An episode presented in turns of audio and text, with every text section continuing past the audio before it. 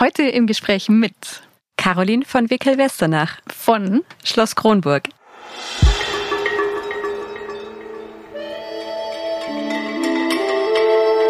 Ich glaube, man kann sich nur bedingt vorstellen, wenn man natürlich auch in diesem Schloss nur oft vor die Schlossmauern schauen kann. Da steckt viel, viel Arbeit dahinter. Da steckt auch viel, viel wirklich, ja, Gummistiefel dahinter und nicht nur die High Heels. An der Hochzeit weiß jeder, der vielleicht selber auch schon mal geheiratet hat oder mal geholfen hat, ist wahnsinnig viel Arbeit. Und dieses Schloss dann allgemein auch zu erhalten und zu bewirtschaften, ist weit weg oft von Glamour. Trotzdem macht es natürlich unglaublich viel Spaß auch. Naja, wenn du so eine wunderschöne Hochzeit hast und das läuft dann natürlich auch alles, das Wetter spielt mit, dann ist das ein wahnsinnig schöner Moment, weil das ein tolles Fest ist immer. Und wenn alle glücklich sind und zufrieden sind, dann bist du natürlich auch zufrieden. Oder einfach nur, wenn meine Gäste im Gästehaus auschecken und total begeistert, dass quasi nach ihrem Urlaub wieder nach Hause fahren. Das tut dann wirklich gut und dann freust du dich sehr, sehr darüber. Viele sagen auch, ich möchte hier unbedingt mal einen Tag wohnen denke mir, ja, dann kriegt ihr aber auch die Gummistiefel dazu. Es ist eben nicht nur, man wohnt hier mal eben oder man hat hier einen schönen Tag, auch wenn es die gibt, gar keine Frage. Aber dass einfach zwischen dieser Schönheit dieses Schlosses und dieser Zustand nicht einfach so mal eben entsteht, sondern dass das Ganze viel Arbeit ist und trotzdem es wahnsinnig erhaltenswert ist.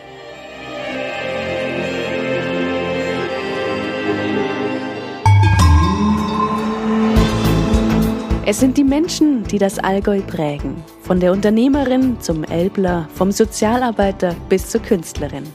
Ich bin Erika Dürr und spüre jeden Monat besondere Geschichten von besonderen Menschen aus der Region auf.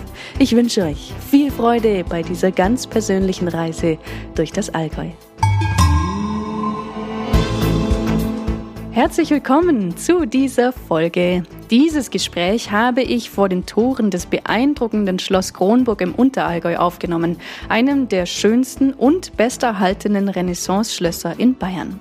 Caroline von Weckel-Westernach ist mit ihrem Bruder gemeinsam dort aufgewachsen. Das Anwesen ist in diesem Jahr genau 400 Jahre im Besitz der Familie.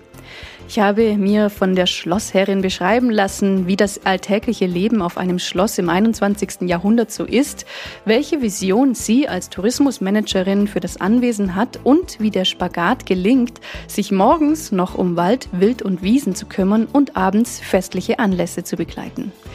Wer jetzt beim Hören Lust auf Burgen und Schlösser bekommt, dem sei die Website burgenregion.de empfohlen. Anhand dieser Seite lässt sich das Allgäu auf ganz besondere Art bereisen. Immerhin gibt es über 40 Schlösser und Burgen in der Region. Passend dazu gibt es auch eine Podcast-Folge mit dem Burgenforscher, der sich um die Restauration und Geschichte der Allgäuer Burgen kümmert. Die Folge mit Dr. Joachim Zäune findet sich auf podcast.allgäu.de. Passend dazu gibt es auch eine Podcast-Folge mit dem Burgenforscher, der sich um die Restauration und Geschichte der Allgäuer Burgen kümmert. Die Folge mit Dr. Joachim Zäune findet sich auf podcast.allgäu.de. Und jetzt viel Freude bei diesem Gespräch.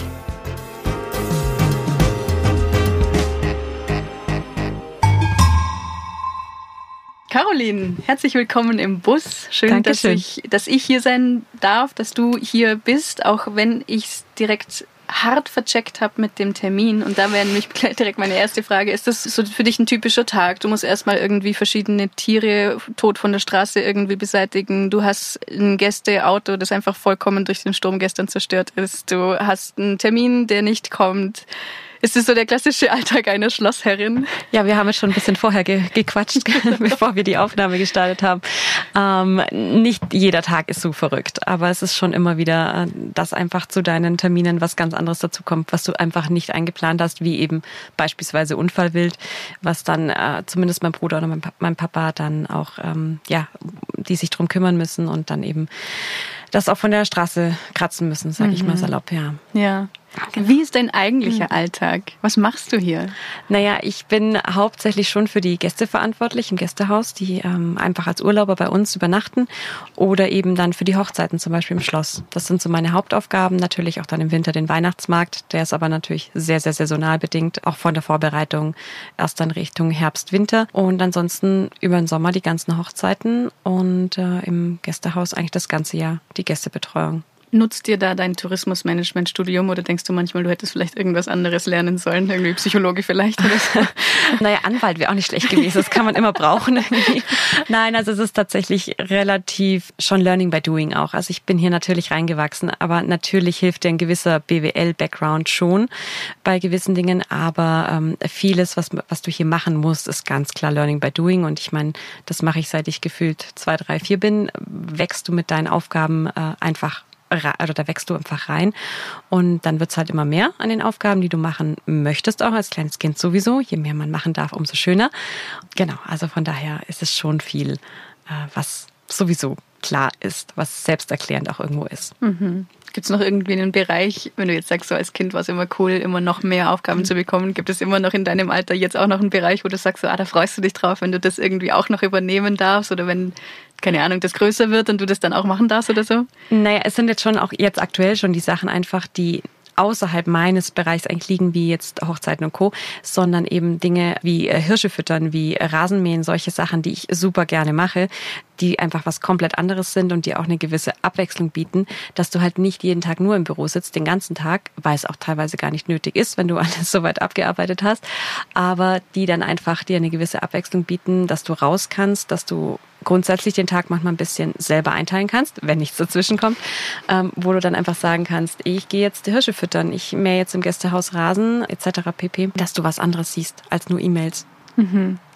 Wie viel Glamour ist in deiner Arbeit? Ach, das ist, es gibt genügend Reels auf Instagram und Co., wo dann irgendwelche Wedding Planner dann äh, zeigen, was der, was der Glamour hinter Wedding Planner sein ist. Deshalb, ich glaube, man kann sich's nur bedingt vorstellen, wenn man natürlich auch in diesem Schloss nur oft vor die Schlossmauern schauen kann. Da steckt viel, viel Arbeit dahinter. Da steckt auch viel, viel wirklich, ja, Gummistiefel dahinter und nicht nur die High Heels. An der Hochzeit weiß jeder, der vielleicht selber auch schon mal geheiratet hat oder mal geholfen hat, ist wahnsinnig viel Arbeit. Und äh, dieses Schloss dann äh, allgemein auch zu erhalten und zu bewirtschaften, ist weit weg oft von Glamour. Trotzdem macht es natürlich unglaublich viel Spaß auch. Aber lebst du auch hier in dem Schloss? Ja, genau. Wir leben hier ähm, und äh, meine Eltern quasi, die haben es, mein Papa hat es äh, vererbt bekommen und äh, dementsprechend ja, sind wir da zu viert äh, auch haben wir immer gelebt, genau. Mhm. Ja. Das ist jetzt wahrscheinlich eine zu private Frage, aber hast du was an der Einrichtung, zumindest in deinem Zimmer oder in deiner Wohnung geändert? Ja, natürlich hat man in seinem Teil, äh, sicher hat man sich, das, man lebt nicht wie im Museum, das muss man ganz klar sagen. Und auch bei meinen Eltern zwischen den Biedermeier oder zwischen den Barockkommoden steht so ein Ikea-Beistelltisch, weil dieses Ding einfach praktisch ist. Also man muss ja auch irgendwie leben. Wenn, wenn ich Führungen, wenn ich Schlossführungen mache, was ich auch regelmäßig mache, dann äh, werde ich häufig gefragt, quasi, ja, lebt ihr dann auch so?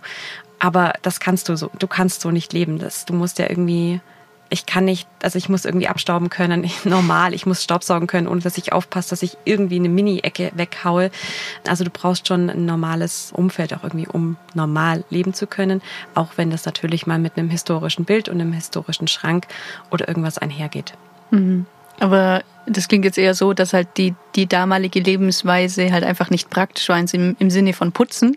Ja. Aber auch so vom, also. Auch nicht vom, vom Wohnen, weil nee. ich meine, diese Räume im Museumsbereich kann ja nicht geheizt werden beispielsweise. Also da kannst du nicht leben. Wir haben im Museum da null Grad, im, also zwei, vielleicht zwei Grad im Museum im Winter. Deshalb, ähm, das ist nicht bewohnbar, schlichtweg.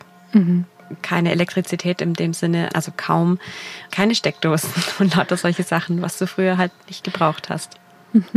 Wie muss man sich das Schloss denn aktuell vorstellen? Wie, welche Teile, also wer, wird jeder Teil noch genutzt oder gibt es auch einfach Ecken, wo die einfach, die einfach jetzt gerade mal einfach nur vergessen wurden? Ja, ja nein, gibt es tatsächlich. Wir haben einen großen Museumsbereich, der dann eben zum Teil für die Führungen genutzt wird.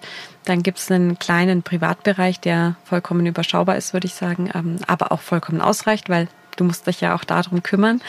Und dann gibt es noch einen ähnlich großen Teil ja, ähnlich groß fast wie das Museum. Und das sind die größeren Teile. Der steht faktisch leer. Das ist ein bisschen die, die Rumpelkammer. Meine Mama sagt barocke Rumpelkammer. Das trifft's ganz gut, weil dort einfach die Decken tatsächlich oben auch schon runterbrechen, alte Sachen drin stehen, Möbel drin stehen, wo die Vorfahren noch gewohnt hatten. Und man dann eben später auf die Südseite gezogen ist. Das war früher mal auf der Nordseite. Und dieser Teil steht de facto leer. Der braucht einfach eine gute Nutzung und dann eben viel Geld und viel Zeit, um das äh, entsprechend herzurichten. Hättest du eine Idee, was daraus werden sollte? Naja, der ursprüngliche Gedanke war vor über 20 Jahren, 25 Jahren jetzt, war eigentlich, dass man dort mal Zimmer, Ferienwohnung, ähnliches einbaut. Aber natürlich, wie das so ist in so einem denkmalgeschützten Haus, spricht der äh, Denkmalschutz mit. Und die hatten dann sich ein bisschen mit meinem, ich glaube, das darf man sagen, mit meinem Papa angelegt bei der Dachsanierung. Und er hatte eben andere Vorstellungen als sie, wobei er ja logischerweise aus der, also tatsächlich auch beruflich aus der Praxis kommt. Und dann hat er sich da ein bisschen angelegt mit denen und äh, er durfte sein Dach dann so decken, zum Beispiel mit Kupfer auf den Turmhauben, wie er wollte. Aber musste dann die geplante und schon genehmigte Sanierung von diesem Trakt wieder streichen. Also das eine hat ja mit dem anderen rein gar nichts zu tun. Es war halt wirklich nur diese ähm, Demonstration, wer am längeren Hebel sitzt. Er hat sich dann fürs dichte Dach entschlossen, weil es hat damals an 40 Stellen zum Dach reingeregnet. Mhm. Und deshalb ähm, war das natürlich essentiell, deutlich essentieller als so ein Ausbau. Nur diese Räumlichkeiten und dieser Trakt wird natürlich nicht besser, wenn du keine, keine Nutzung hast, wenn nicht geheizt wird, wenn es nicht bewohnt wird. Deshalb, ja, ist das jetzt mal auf längere Sicht natürlich der, der Job oder die Aufgabe von meinem Bruder und mir, da auch irgendeine sinnvolle Nutzung zu finden und dann das entsprechend zu sanieren. Ist es schon absehbar oder nein. tust du es noch nein, ganz ehrlich ignorieren? Nein, das ist tatsächlich auch meine Eltern. Ähm, ich glaube, das könnte ich meinen Eltern gerade auch gar nicht mehr zumuten, da überhaupt mit dabei zu sein. Und ich kenne meinen Papa, der kann da nicht ruhig sitzen. Der ist sowieso schon von morgens bis spät abends mit seinen über 80 auf den Beinen.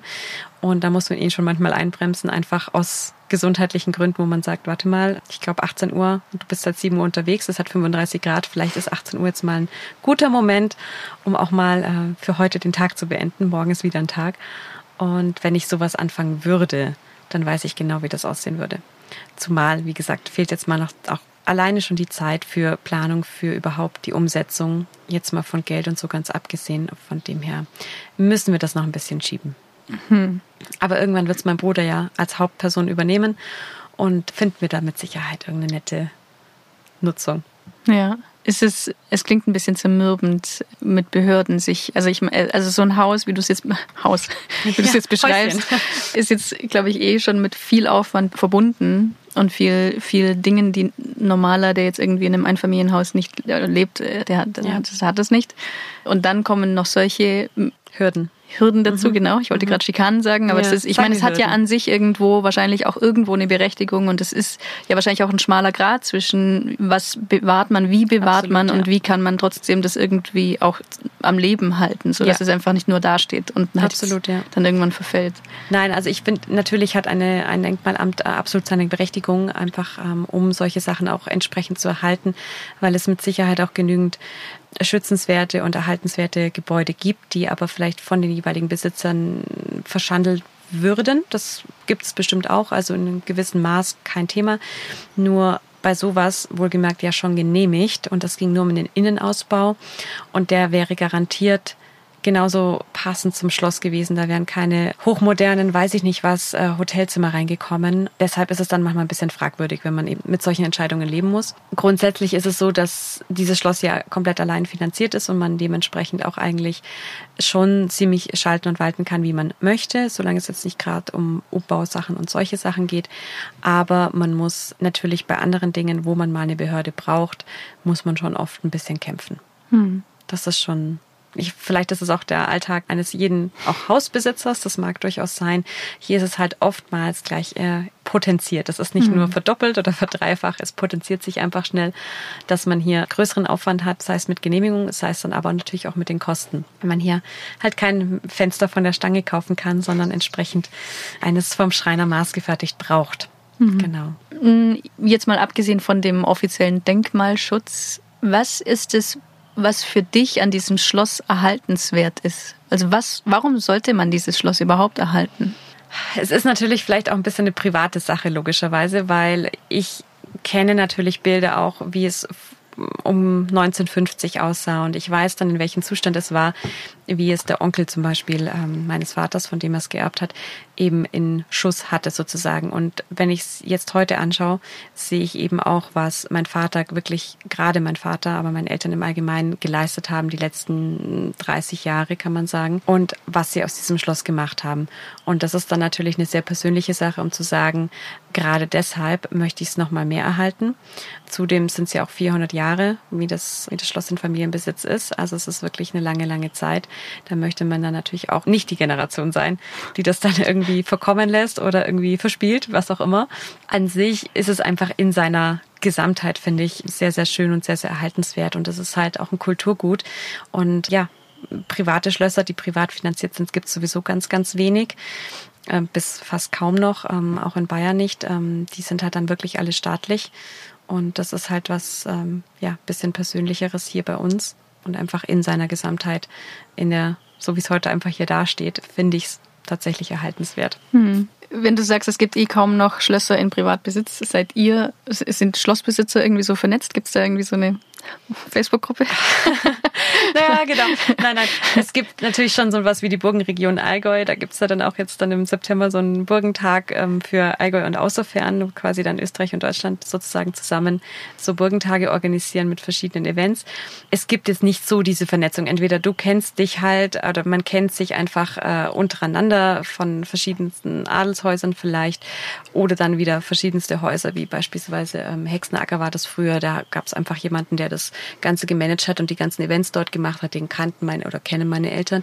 Aber es ist wenig. Also es gibt mit Sicherheit auch Schlossbesitzer, die deutlich besser verknüpft sind und verbandelt sind, auch wieder mit anderen Familien und anderen Freunden, die, egal ob sie jetzt von und zu sind oder Schlossbesitzer sind, sind wir relativ wenig, muss ich sagen. Unsere Familie ist auch nicht so groß. Manche sind ja wieder mit 95 anderen Adelsfamilien verwandt, was wir gar nicht sind. In dem Fall ähm, ist es relativ überschaubar. Mhm. Aber man tauscht sich natürlich mit diesen ein, zwei, drei, die man kennt oder besser kennt, tauscht man sich durchaus mal aus. Das schon. Jetzt habe ich gleich wieder zwei Fragen auf einmal. Die eine Frage wäre, das ist mir irgendwie so bei der Recherche gekommen. Ich meine, du hast auch Tourismusmanagement studiert.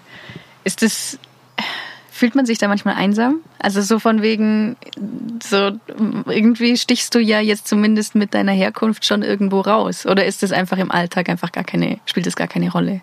Eigentlich nicht. Also dadurch, dass wir halt es ist vielleicht, ja, es ist vielleicht Ansichtssache. Die einen sehen uns trotzdem noch hier oben auf dem Schloss als irgendwie, ich möchte jetzt nicht sagen außerirdisch, aber doch irgendwie anders. Und auf der anderen Seite, jeder, der uns kennt, glaube ich, würde das so nicht beurteilen. Wir hatten ja, wir waren auf einer ganz normalen Schule und jeder darf um Gottes Willen natürlich auch auf ein Internat gehen oder so. Ich bin froh, dass ich auf keinem war und meine, mein Bruder auch nicht, dass wir ganz normal in Memmingen zur Schule gegangen sind, dass wir unsere meisten Freunde im ganz normalen Freundeskreis aus Schule, aus Studienzeiten oder sonstigen äh, Hobbys vielleicht her haben, dass das also vollkommen normal ist und man da jetzt nicht sonderlich groß heraussticht. Deshalb, ja. Und einsam, naja, würde ich jetzt nicht behaupten. Also ich bin auch viel unterwegs und ich sitze nicht nur im kleinen Kronburg. Deshalb geht das ganz gut. Okay. Die andere Frage, die mir vorher noch gekommen ist, hast du oder slash wie oft hast du diesen Moment, wo du denkst, so kann ich bitte einfach jetzt ab und zu nur eine Wohnung haben? ja. Den habe ich natürlich. Den hat jeder wahrscheinlich in jedem Job, in jedem äh, privaten um, äh, Umfeld, den hat jeder irgendwann mal. Das erzähle ich auch immer gerne, dass es halt wirklich Momente gibt hier auch im Schloss, die es wirklich richtig toll machen und die es besonders machen und wo es wirklich, wirklich Spaß macht. Und manchmal denkt man so, okay, kann ich bitte einfach nur, ja, wie gesagt, kann ich jetzt das Schlosstor zusperren und mich irgendwo im Boden vergraben oder so? Ich will einfach ich kann nicht mehr, ich will nicht mehr. Natürlich gibt's das. Das sind dann natürlich oft so Situationen, wenn man einfach an seine Limits kommt oder an sein Limit in dem Fall. Das mag dann irgendwo am Weihnachtsmarkt rum sein, wo man vorher einfach sagt, ich bin noch so gut in der Planung, aber dann kommt irgendwas dazwischen und plötzlich, oder so gut in der Zeit auch irgendwo und dann kommt irgendwas dazwischen und plötzlich funktioniert gar nichts mehr oder auch banale Sachen wie Stromausfälle, solche Sachen wie jetzt auch gestern nach dem schönen Gewitter hier, wo du dann da stehst und denkst, okay, meine ganzen Gäste haben jetzt kein Licht, kein Strom, nichts, aber ich kann es einfach in dem Moment auch nicht ändern.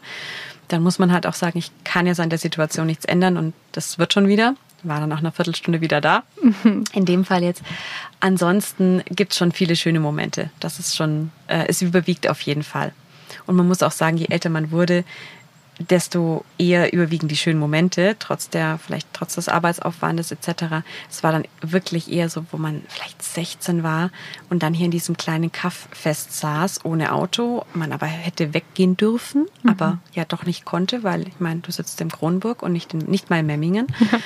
und äh, Mama dann sagt, nö, ich hol dich um sechs, äh, Quatsch, ich hol dich um zwölf nicht mehr nachts, weil ich muss um sechs Uhr Frühstücksbuffet machen. Mhm. Und dann findest du das hier ziemlich bescheiden, ähm, um jetzt nicht was anderes zu sagen.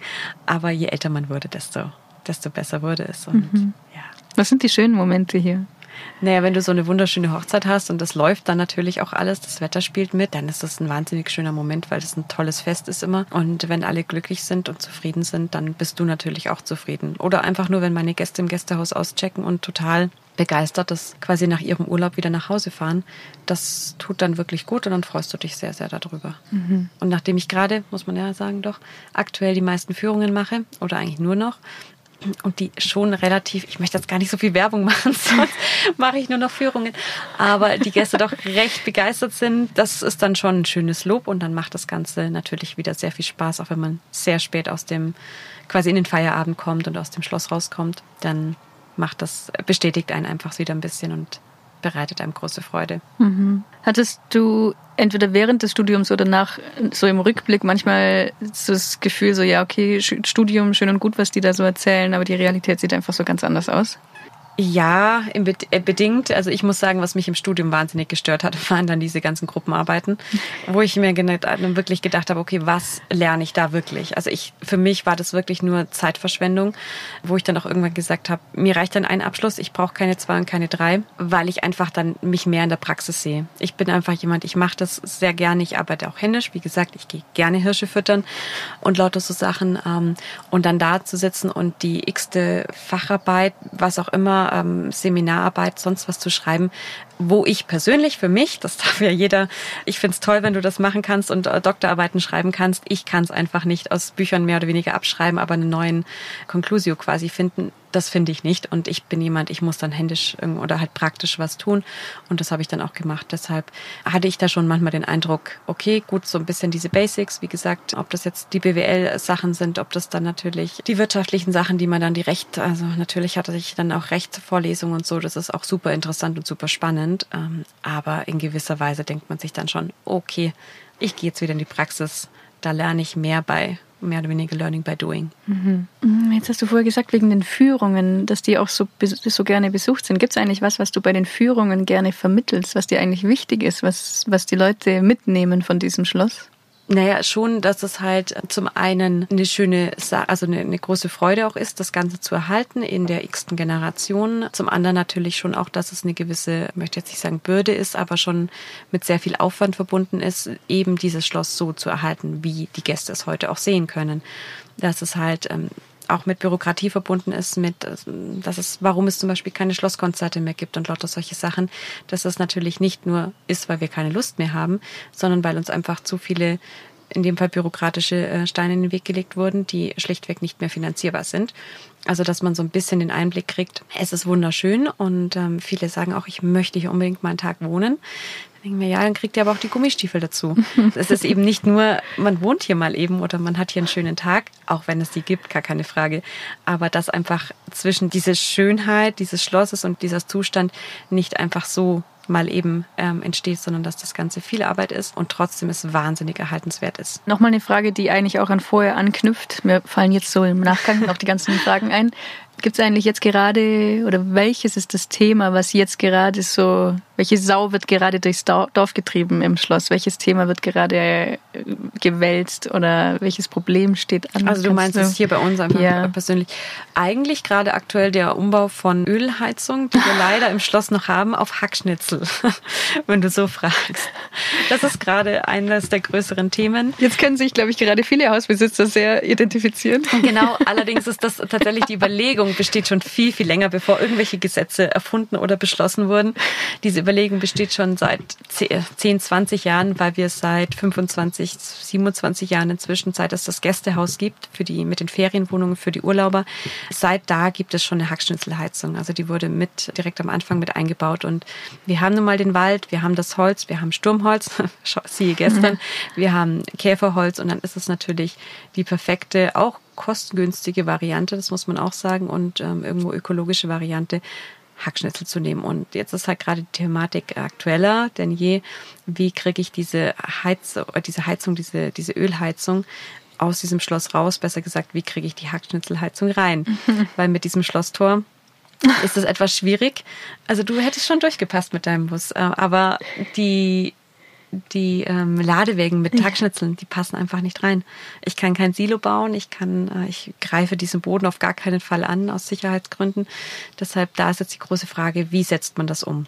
Das ist jetzt so das aktuellste Thema. Und dann ist, ich meine, wir haben jetzt Juli, ähm, der Weihnachtsmarkt rückt immer näher. Man mhm. muss dann schon relativ bald an die Aussteller und an die Planung gehen, damit so die Grundlagen, die Eckdaten stehen, damit man dann in Ruhe weitermachen kann. Hast du noch so eine ganz persönliche Vision, so einen kleinen Traum, den du gerne hier auf dem Schloss verwirklichen würdest? Ja, es gibt schon einen. Ich überlege gerade, ob ich den jetzt erzähle. Nein, also es gibt noch ein paar Räume im Museumsbereich, die, wie ich finde, durchaus zum einen saniert gehören, so oder so, und die dann aber nicht nur als Museumsbereich dienen könnten oder als Museumsraum, sondern die man auch für gewisse Veranstaltungen nutzen könnte. Ähm, das ist beispielsweise die Bibliothek beziehungsweise die Reste, die noch da sind, weil leider gab es in den 50er Jahren da mal eine ziemlich große Versteigerung, was jetzt wirklich traurig ist, wenn man mal weiß, was für Bücher im Schloss waren, die einfach nicht mehr da sind, die für ein paar Mark versteigert wurden. Aber genau diesen Teil, der, der noch da ist, den würde ich sehr, sehr gerne irgendwie konservieren, eben besser halten, als er jetzt gerade so vor sich hin vegetiert, muss man schon sagen. Und da dann aber auch eine gewisse Nutzung nochmal reinzubringen für die ein oder andere Veranstaltung, so Richtung Tagung vielleicht. Das wäre so mein mein nächstes Ziel. Ist vielleicht auch fast umsetzbarer als der ganze Ausbau von dem Trakt, muss man ja. tatsächlich sagen. So ja. von den, vom Aufwand, von den Kosten müsste das andere deutlich besser funktionieren, als jetzt den ganzen leerstehenden Teil aufzuwerten und umzubauen. Hm. Hast du eigentlich ein Lieblings, eine Lieblingsecke in dem Schloss? Es gibt mehrere. Also tatsächlich ist einfach der, der diese Vesperstyle sehr, sehr schön. Da hat man dann Abendsonne, wobei wir jetzt wenig natürlich in den Gärten sind. Ansonsten ist es Schluss endlich der Südbalkon, wo man einfach den perfekten Blick hat Richtung Berge, über das ganze, über den halben Illerwinkel, ähm, über dieses ganze kleine äh, Tal, wenn man so möchte. Südseite Sonne, Rundumblick von der Zugspitze bis zum Sentis. Das ist wirklich der schönste Ort fast für mich. Mhm. Können den Besucher auch sehen oder ist der euch vorbehalten? Ähm, teils, teils. Also vom, von einem der Säle im Museum kann man schon in diese Richtung blicken, das schon. Tatsächlich ist aber sonst auf der Südseite der Wohnbereich eingebaut worden vor ein paar hundert Jahren. Mhm. Genau. Ja. Was machst du eigentlich in deiner Freizeit? Falls du Freizeit hast. Hast du Freizeit? Ich habe Freizeit, doch, doch. Und man muss es sich dann auch nehmen, wenn man das ganze Wochenende sich um die Ohren geschlagen hat. Natürlich ist die Sommersaison eine andere als die Wintersaison. Wenn der Weihnachtsmarkt vorbei ist, ist es deutlich ruhiger.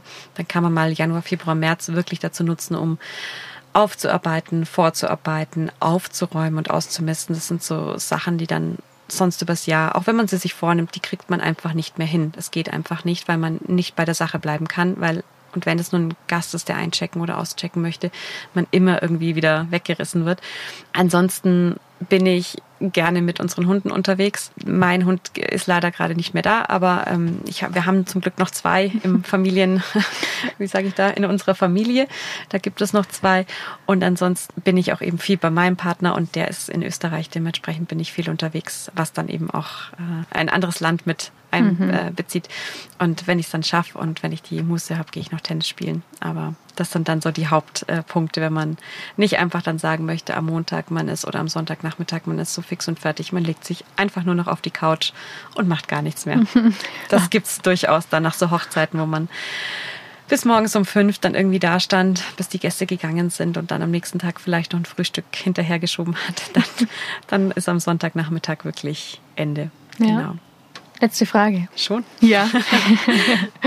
Und zwar, jetzt, das ist eine Frage für deine Kreativität. Wenn du dir das Allgäu mal als Person vorstellst, einfach mal ganz frei, welche Eigenschaften oder wie, sieht's, wie sieht die aus? Was, wie ist diese Person? Irgendwas, was dir als allererstes in den Sinn kommt? Äh, sehr naturbezogen, würde ich sagen.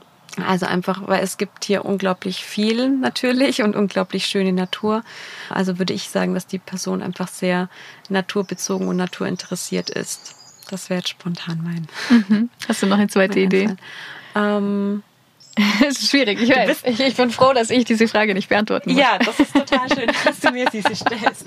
Ich bin nicht immer so schlagfertig. Ja, lass dir Zeit, lass dir Da Zeit. könnten wir jetzt meinen Bruder noch fragen, der wär, dem würde sicherlich noch was einfallen. Das Allgäu, gute Frage. Frag mich in fünf Minuten nochmal. in fünf Minuten äh, hast du schon Freizeit hoffentlich. So. Oder, oder, Zeit für deine nächsten Gäste wahrscheinlich. Ja. Caroline, herzlichen Dank für das Gespräch. Sehr, sehr gerne. Danke für die Einladung. Wenn euch der Allgäu-Podcast gefällt, hinterlasst gerne ein Sternchen oder eine Bewertung bei iTunes oder Spotify. So wird der Podcast noch besser gefunden und ihr zeigt noch dazu Wertschätzung für diese Show. Vielen Dank fürs Zuhören.